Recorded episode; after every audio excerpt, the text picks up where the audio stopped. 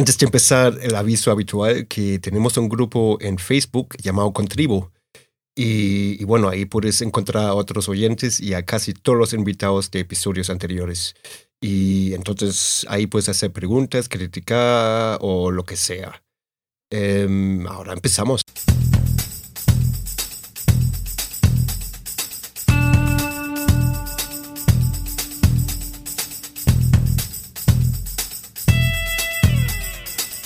Bienvenido a Concast, el podcast de marketing digital para emprendedores, pymes y startups. Cada semana te damos consejos, trucos, hacks, casos de éxito, entrevistas y charlas con expertos para que tu proyecto tenga éxito y expansión, tanto a nivel nacional como internacional. Y aquí está tu anfitrión alemañol, Gabriel Andino.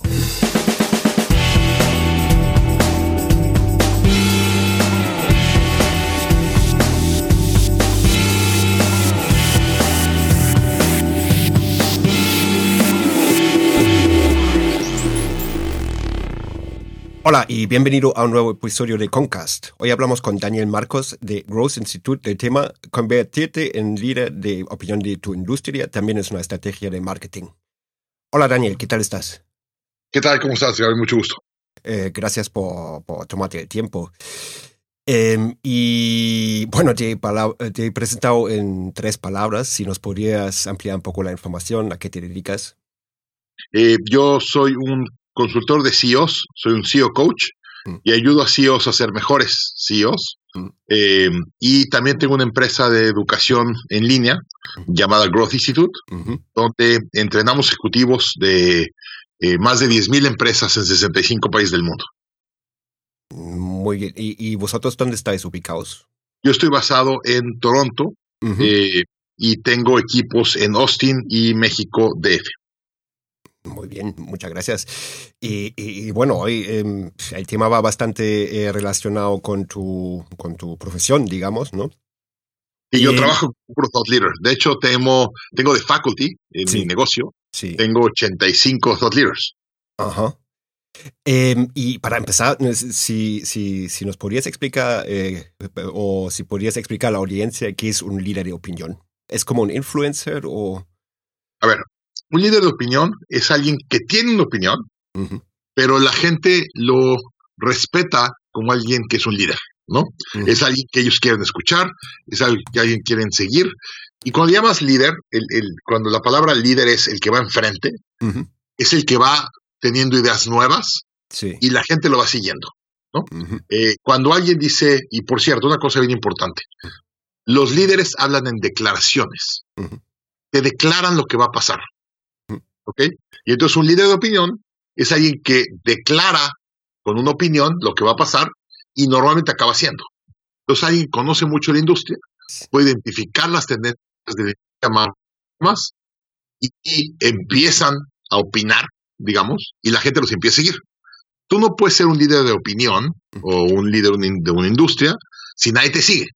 Y hay mucha gente que, que hace mucho ruido en Internet, y videos y videos, y lo ven cinco gentes. Ese no es un líder de opinión. Un líder de opinión es alguien que escribe un libro o hace videos y tal, y lo siguen millones de personas.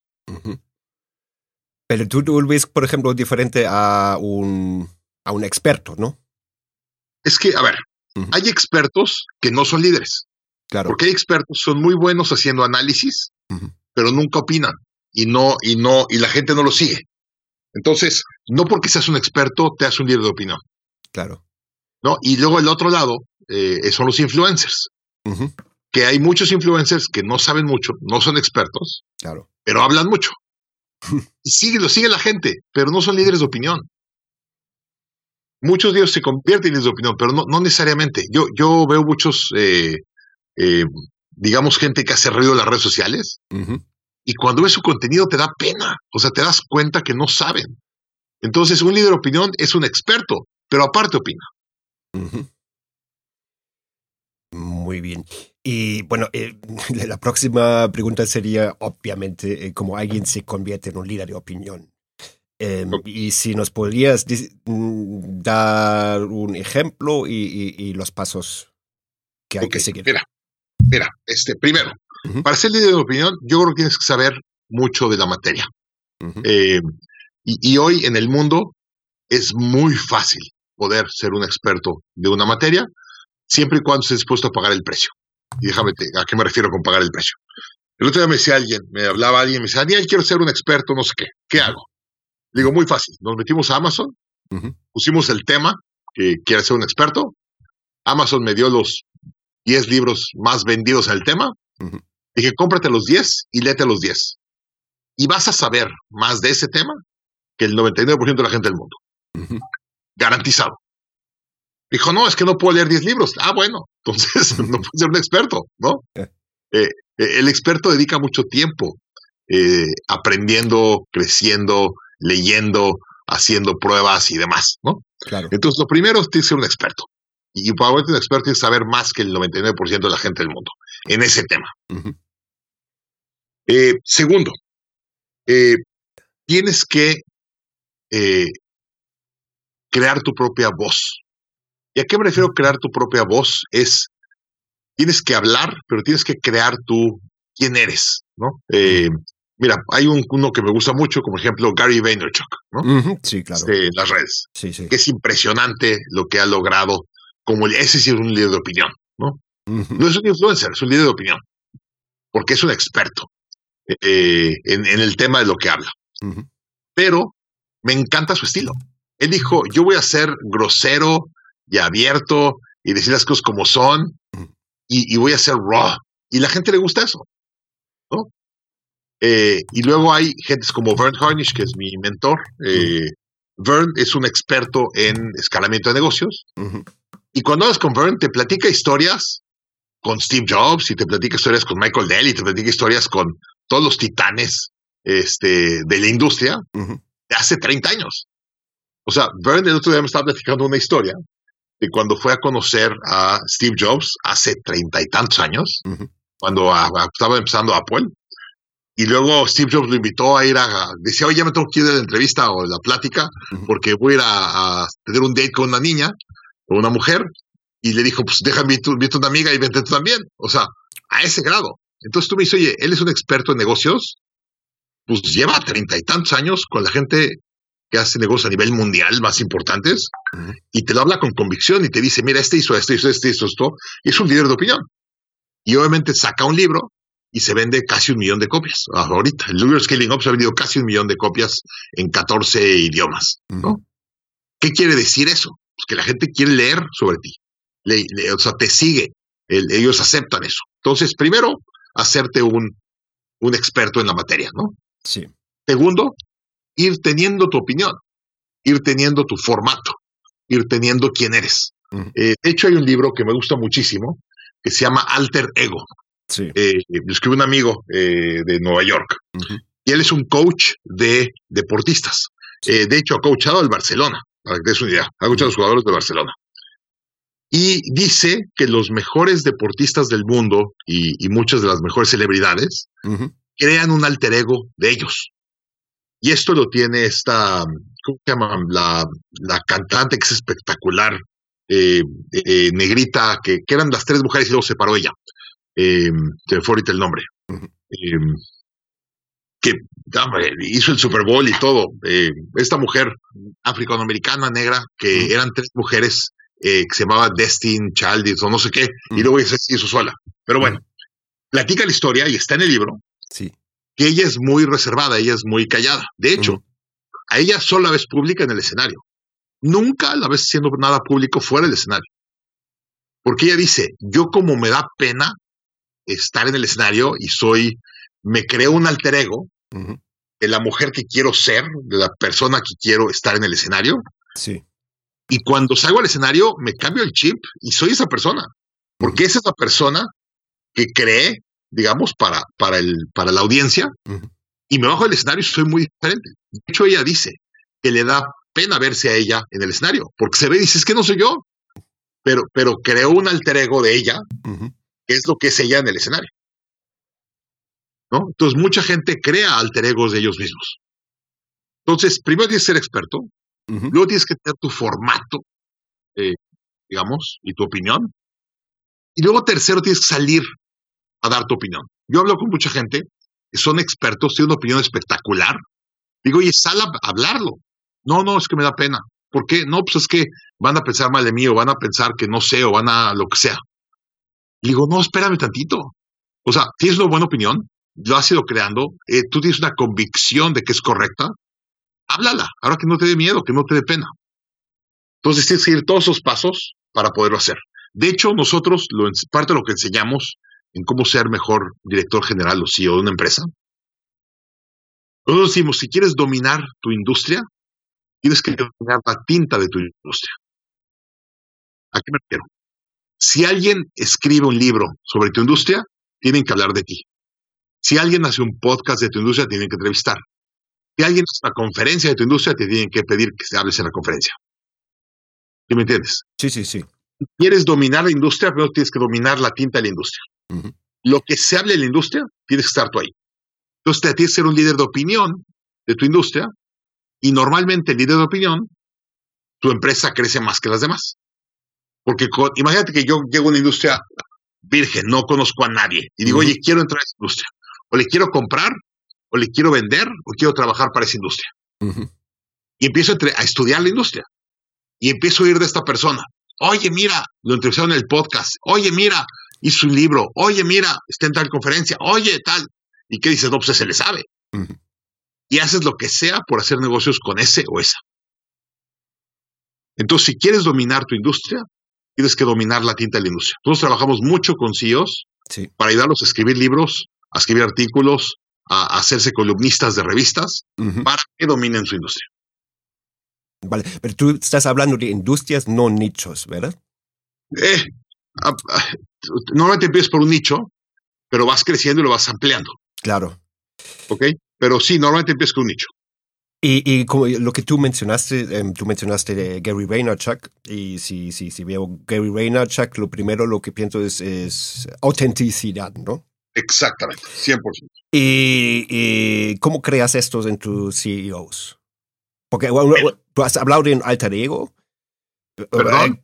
Has hablado de, de, un alter ego que lo entiendo. Algunos, algunos sí, como lo entiendo un poco como crear un personaje público, ¿no? Exactamente, exactamente. O sea, hay muchos que les digo, oye, tienes que ser un, líder de opinión. Y me dicen, no, no puedo.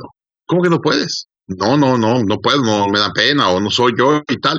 Claro. Y entonces le ayudamos a construir un alter ego para cuando esté enfrente de la media, esté enfrente de un escenario, enfrente de una cámara, pueda actuar como lo diseñamos. Claro. Y es impresionante, el ser humano se cambia el chip cuando está en el escenario. O sea, eh, hay, hay, una cierta forma que cuando te paras en un escenario es... Mira, el otro día me tocó, ¿conocen Houston? Hay un, perdón, pero soy malísimo con nombres, se me está yendo otra vez. hay un, hay un eh, señor en Estados Unidos, ah, Joel Olstein. No sé si lo conoces. Mm, no. Ok, Joel Olstein tiene una iglesia él es un preacher de una iglesia en Houston. La, la iglesia entran 10.000 personas. O no es una iglesia de 500 personas o 300 personas, es una iglesia de 10.000. Y encima se transmite en vivo por televisión nacional. Entonces lo ven como 200 o 300 mil gentes todos los domingos. Este es, el, es el preacher más famoso del mundo, ¿no? Por, porque está en, en, digamos, su misa se ve 300 o 400 mil gente a cada vez. Y un día estaba yo en, The Woodlands, fui a comer con mi familia, es, un suburbio fuera de Houston, y lo vi con su familia. Y lo vi caminando ahí, se sentó al restaurante y tal. Y la verdad es un señor que a mí me impresiona mucho, no me gusta mucho lo que dice, pero oye, para haber llegado a ser lo que es, algo sabe, ¿no? Y entonces me puse a observarlo, y es un señor bien tímido, traía la gorra que no quería que nadie lo viera. Y si tú veías en la conversación en su mesa, él no estaba dominando la conversación. Él era parte de. Y o sea, lo, vi durante a lo mejor hora y media, dos horas, estuvimos ahí uno cerca del otro. Y era un cuate bastante callado, bastante reservado, muy diferente a lo que es en el escenario. Claro. Entonces yo creo que él tiene un alter ego cuando se para en el escenario es diferente, es completamente diferente. Sí, sí. Bueno, yo, yo, soy bastante parecido, ¿no? Yo, yo, me considero más bien introvertido, ¿no? Y, y, y, bueno, eso sería otra pregunta. ¿Qué recomendarías a, a, futuros líderes de opinión eh, introvertidos, no? eh, léanse el Alter Ego. Es un librazo. Mm. Este, de hecho, por acá lo tengo. Mira. Ya lo acabo de sacar. El autor se llama Todd Herman, eh, vive Sí. en Nueva York, eh, y dice el, el subtítulo es The Power of Secret Identities to Transform Your Life. Y- y te explica que los mejores eh, eh, o muchos de los, de los líderes de opinión del mundo, Sí. Como son callados y reservados y tal, crean un alter ego para poder ser esa visión o esa, esa persona que quieren ser cuando salgan al mercado. Bien, bien.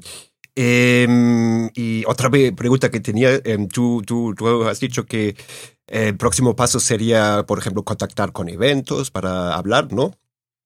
Eh, Mira, este, a ver, nadie te va a invitar a correcto. hablar si no hablas, ¿no? Y entre O- más hablas, más espera. te invitan. Es un poco, eh, pero la gente o, o los eventos no me van a eh, invitar si no tengo marca personal todavía, ¿no? De hecho, el otro día trajimos a John Mackey, al fundador de Whole Foods, lo trajimos a México a Sí. dar una conferencia. Ah, Y me acuerdo que estaba, lo invitamos todo el fin de semana, vino con su esposa, ujú. y entonces tuvimos mucho tiempo para pasar con él platicando. sí. Y le estábamos hablando de esto precisamente, de, de, de cómo la fama te multiplica como una bola de nieve. Claro. Y me decía, Daniel, créeme, no estoy feliz de venir a la plática. Ustedes me se agradezco que me invitaron a Cancún y traje a mi mujer y tal. Me dijo, pero cuando escribí mi libro, la, la editorial me dijo, te publicamos tu libro siempre y cuando nos garantices que vas a dar al menos 50 conferencias. Y el cuate dijo, no, no quiero dar 50 conferencias. Mm. No soy yo, no, no quiero hacerla. Y la editorial dijo, bueno, entonces no lo imprimimos. Porque el libro no se va a vender y no sales afuera a hacer publicidad y hacer conferencias. Claro. Y me dijo, Daniel, no ha habido conferencia que no dé, que no me inviten a 10 conferencias más. Entonces, ¿quieres empezar a dominar la tinta de la industria? Sí, Tienes que empezar a salir. claro. Y yo así empecé. Empecé a llamar a las universidades. Oigan, déjenme dar una plática a sus chavos gratuita. Yo me pago mi boleto de avión. Yo voy. Y me decían, ¿por qué? Le digo, no, pues que quiero ayudar a emprendedores. Y la realidad es que lo que necesitaba era tiempo de escenario. ¿Ves la regla de las 10.000 horas de Malcolm Gladwell? Em, Lete un artículo que está por ahí que se llama Sí. The 10,000 Hour Rule, la, la regla de las 10.000 horas. Sí. Michael Gladwell explicó en su libro de Outliers la mitad de la regla y le faltó la otra mitad. Sí. Eh, yo ahorita le explico. Él dice que tienes que pasar 10.000 horas haciendo algo para hacerte un experto. Claro. Yo llevo 10.000 horas en el escenario. He estado tranquilamente 10.000 horas platicando enfrente de la gente, dando conferencias. ¿Cómo llegué a hacer eso? Pues, ¿tú crees que me pagaron las primeras? No, hombre, las primeras 80 o 100 no me pagaron ni un peso. Yo pagaba boletos de avión para llegar a dar conferencias. Y empecé y le hablaba a la gente, oye, sé que tienes un congreso tal, déjame dar una plática, oye, no, ¿qué tal? Y empecé a dar pláticas. Sí. Y empecé, y empecé, empecé, empecé, y tal, tal, y así, ya fue saliendo. Eh, entonces, tienes que primero ser un experto, porque Mm. si, si dices, oye, soy un experto y das una conferencia y te dan cuenta que eres malísimo, te vas a quemar. ¿no? Sí. Claro. Pues primero te tienes un experto. Luego, identifica tu voz. Ujú. Eh, quién eres, qué vas a hablar, cómo vas a ayudar a la gente, cuál es tu, tu, tu audiencia target, cuál es el valor que va a tener la gente, tal. Luego vas a eh, hacerte más un experto, Ujú. ya con una opinión, empiezas a ser líder de opinión. Y hoy las redes sociales te permiten ser líder de opinión muy fácil. De hecho, hay un, una cosa muy, fan, muy famosa acá en Estados Unidos que le llaman el, el challenge del Facebook Live de 30 días. Ujú. Dile, ¿quieres serte un líder de opinión? Sal a Facebook diario, 30 días seguidos, y publica un Facebook Live todos los días. Y la gente dice, no puedo. Ah, bueno, pues nunca vas a llegar a ser líder de opinión. Claro. No, hoy yo, cuando yo empecé, pues no existía Facebook, no podía hacer Facebook Live todos los días. Claro. ¿no? Yo, yo, si estuviera sentado en mi escritorio ahorita todo el día y no tuviera otra cosa que hacer, haría un Facebook Live diario, un YouTube Live todos los días, un LinkedIn Live. O sea, pues eso es. Tienes que empezar a salir allá afuera, a crear. Muy bien. Mu- muchas gracias. Y, me, había apuntado otra pregunta. Bueno, eh, alguna parte ya has contestado, pero em, nuestra audiencia consiste sobre todo eh, en, startups, emprendedores y, profesionales de marketing, ¿no? Em, y aquí, por lo menos en España, en Alemania, esto donde nos movemos con la agencia, sobre todo, em, hay muchos líderes. Bueno, muchos quieren ser líderes, ¿no? Obviamente.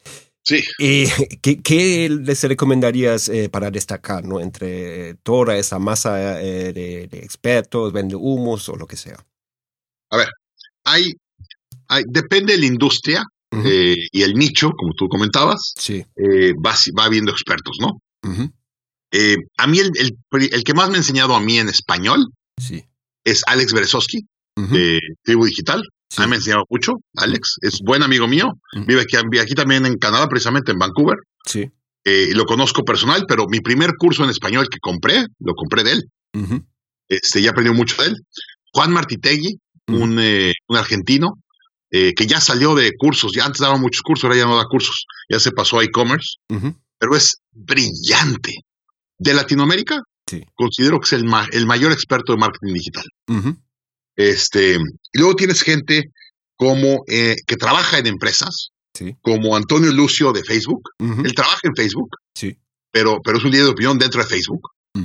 Este, hay un cuate que he visto un par de veces que me llamó mucho la atención, Francisco Crespo, de Coca-Cola Company. Em, él es el Growth Officer de Coca-Cola Company, creo que en México o en Colombia.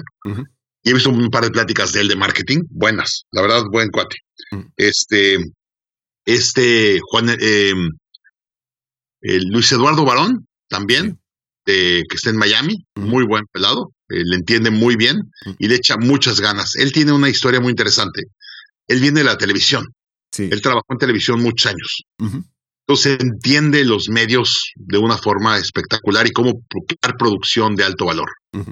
Eh, y luego eh, hay gente que ha empezado muy abajo que ha sido muy, muy entrona, si le quieres llamar, como los Gabriel Blancos y tal, que, que, la verdad le han echado un chorro de ganas.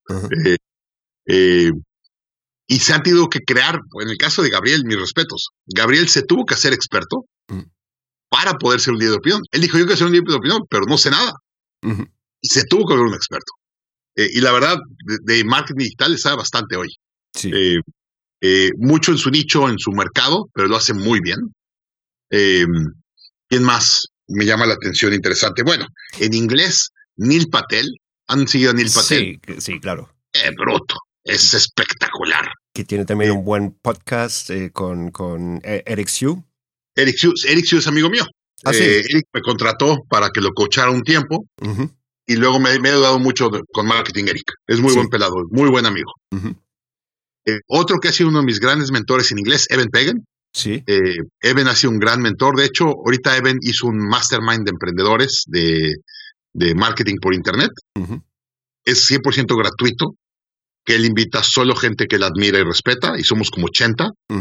Está Dean Graciosi, y están pues muchos de los grandes. Este, impresionante, impresionante. Yo a Eben le, lo respeto y le admiro mucho. Y para mí ha sido una persona muy importante en enseñarme mucho marketing y demás. Eh, Ryan Dice, de Digital Marketer, gran mentor mío. Hablé con él antier y me estaba dando, le, hablé para pedirle un tema que estaba ya atorado. No, hombre, me lo resolvió padrísimo. Eh, bastante inteligente. Eh, entonces, bueno, hay, hay muchos. La realidad es que ahorita hay muchos. Ese es el problema. Lo, que te quería preguntar también, que, que, hay tanta gente, también tanta gente que quiere ser líder. Eh, em, ¿Cuál sería la mejor manera eh, para destacar entre todos? Tienes que ser muy bueno.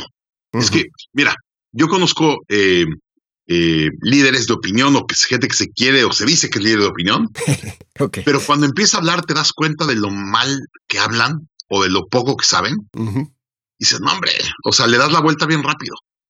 No, no quiero dar nombres, pero hay gente que es muy ruidosa. Sí. Y, y, cuando realmente ves su contenido, dices, wow, es bien ruidosa, habla muy bonito, pero, pero no le entiende. O sea, realmente no le entiende. Entonces, eso me preocupa mucho. ¿no? Eh, claro. Pero cualquiera, de, al principio puede ser líder de opinión y hacer ruido.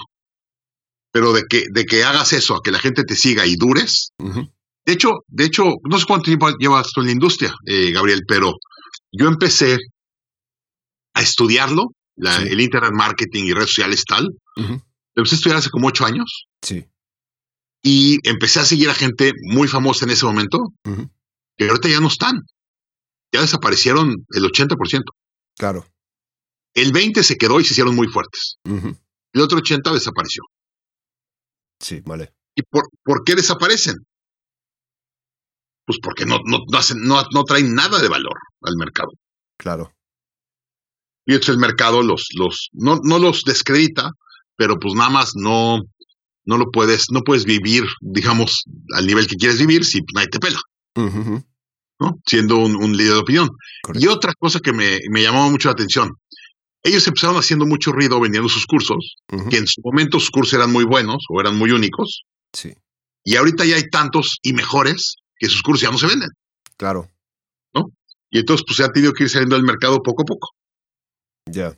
Mira, el, el, mercado siempre regresa a un balance. Siempre regresa a un balance. ¿no? Entonces, hoy al mercado, el mercado siempre se va, cuando empieza sobre todo, se desbalancea pero siempre regresa a un balance eh, al final. Y entonces, al principio podrá hacer mucho ruido y echarle muchas ganas, pero pues luego el mercado solito te va dando la realidad. Claro. Y, y, todas las industrias empieza con mucha gente haciendo mucho ruido sí. y de repente se van limpiando las industrias. Claro. Y se quedan los que valen la pena. Y los que no valen la pena, pues la industria te empuja y te saca. Claro. Ya. Y es parte de, es, o sea, me, me, me da gusto que pase así. Bueno, para yo, que se queden los buenos. yo creo que son eh, reglas generales, ¿no? También eh, entre las startups y, y, eso, ¿no?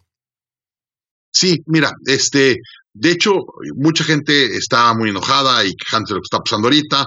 Hay una, hay una crisis de, de, de salud, que le entiendo perfecto, pero, pero cuando se, la economía se, hay una crisis, yo lo veo que es bien importante, importantísima la crisis. ¿Qué? Imagínate que tienes un bosque, el bosque lleva mucho tiempo sin quemarse, y en el bosque hay árboles muy grandes, pero hay muchas hierbas. Las hierbas quitan, quitan energía, quitan agua, quitan sol, y los árboles que deberían de seguir creciendo y necesitan todo eso, ya no tienen suficiente. Entonces viene un fuego y quema y se lleva todas las hierbas y se quedan los árboles grandotes otra vez. Eso está pasando ahorita. El mercado se está limpiando con la gente que necesita quedarse en el mercado. Correcto, sí. Y, y, yo creo que sí es muy doloroso, sí es muy pesado, pero se va a quedar la gente y las empresas que realmente están aportando valor uh -huh. a su industria. Sí. Entonces, si tú eres una de esas, te viene muy bien. Obviamente, sí. de hecho, yo estuve en la industria hipotecaria, yo llevo varios, llevo veintitantos años de emprendedor y, y, llevando mis negocios. Uh -huh y he tenido un fracaso, he tenido varios fracasos, pero uno muy fuerte, muy fuerte, muy doloroso. Tuve un banco hipotecario en Texas, se llamaba sí. Única Mortgage, y creí unos tres, ya se lo acabé cerrando y perdí mucho capital. Y tengo muchos amigos en la industria que se quedaron. Y me dice, Daniel, es horrible la industria porque nos pusieron mucho más regulación que antes, pero estamos haciendo dinero para aventar para arriba. ¿Por qué? Porque la industria sacó al 80%, y el 20 que nos quedamos, nos quedamos con todo el mercado. Sí, el mercado es a lo mejor el 60% de lo que era antes, pero nos quedamos el 20% de las empresas. Claro. Y entonces, si te puedes quedar en la industria después de una crisis, sales muy fortalecido. Es verdad, sí. Sí, muchas gracias. Y, y, y, y bueno, eh, Daniel, sé que tienes poco tiempo. sí, de hecho, doy un curso ahorita en 20 minutos a unas empresas en Puerto Rico Ah. Y estamos nueve horas diarias, nueve horas hoy y nueve horas mañana, dando un curso a las empresas de Puerto Rico. Perfecto. Y, y, no sé si lo sabes que en cada episodio tenemos una sección estándar que consiste en el eh, mayor fallo relacionado con el tema y algún hack o truco o lo que sea. ¿Qué tienes ahí para nosotros? ¿Un hack? Híjole. Un hack. Bueno, el hack también puede ser no tener hacks, ¿no? Está bien, no, no, no, te, te digo el mío y, sí. y, ya te dije qué haría yo hoy. Uh -huh. Este, el, mi hack uh -huh. hacer videos en YouTube hace ocho años. Ok. Si vas a ver mis videos en YouTube, vete a mi canal y tengo videos hace ocho años. Uh -huh. ¿No? Eh, en mi momento era lo correcto. hoy lo correcto, yo creo que es Instagram, TikTok, qué cosa, cómo ha crecido TikTok. Este, yo haría lo que están haciendo los chavitos de, Instagram, de TikTok, y haría un Facebook Live. ¿Sabes qué me pasa con el Facebook Live o cualquier YouTube Live, lo que tú quieras, pero un, evento live? Te obligas a generar contenido. Si sabes que tienes que estar en, todos los días enfrente de gente y dar una opinión y hablar, te obligas a prepararte y a generar contenido. Y te garantizo que tienes, o sea, si eres un experto en la materia, tienes mucho contenido. El problema es que no tienes el contenido estructurado o no lo has pensado cómo darlo o no has pensado hooks y demás. Entonces, cuando te obligas a, salir públicamente 30 veces en 30 días, te obligas a sacar contenido que nunca hubieras desempolvado. Claro.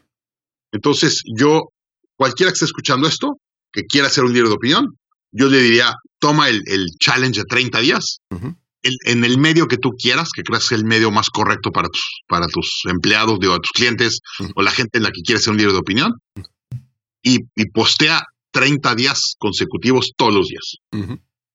Pero hay, una cosa, a ver, rápido.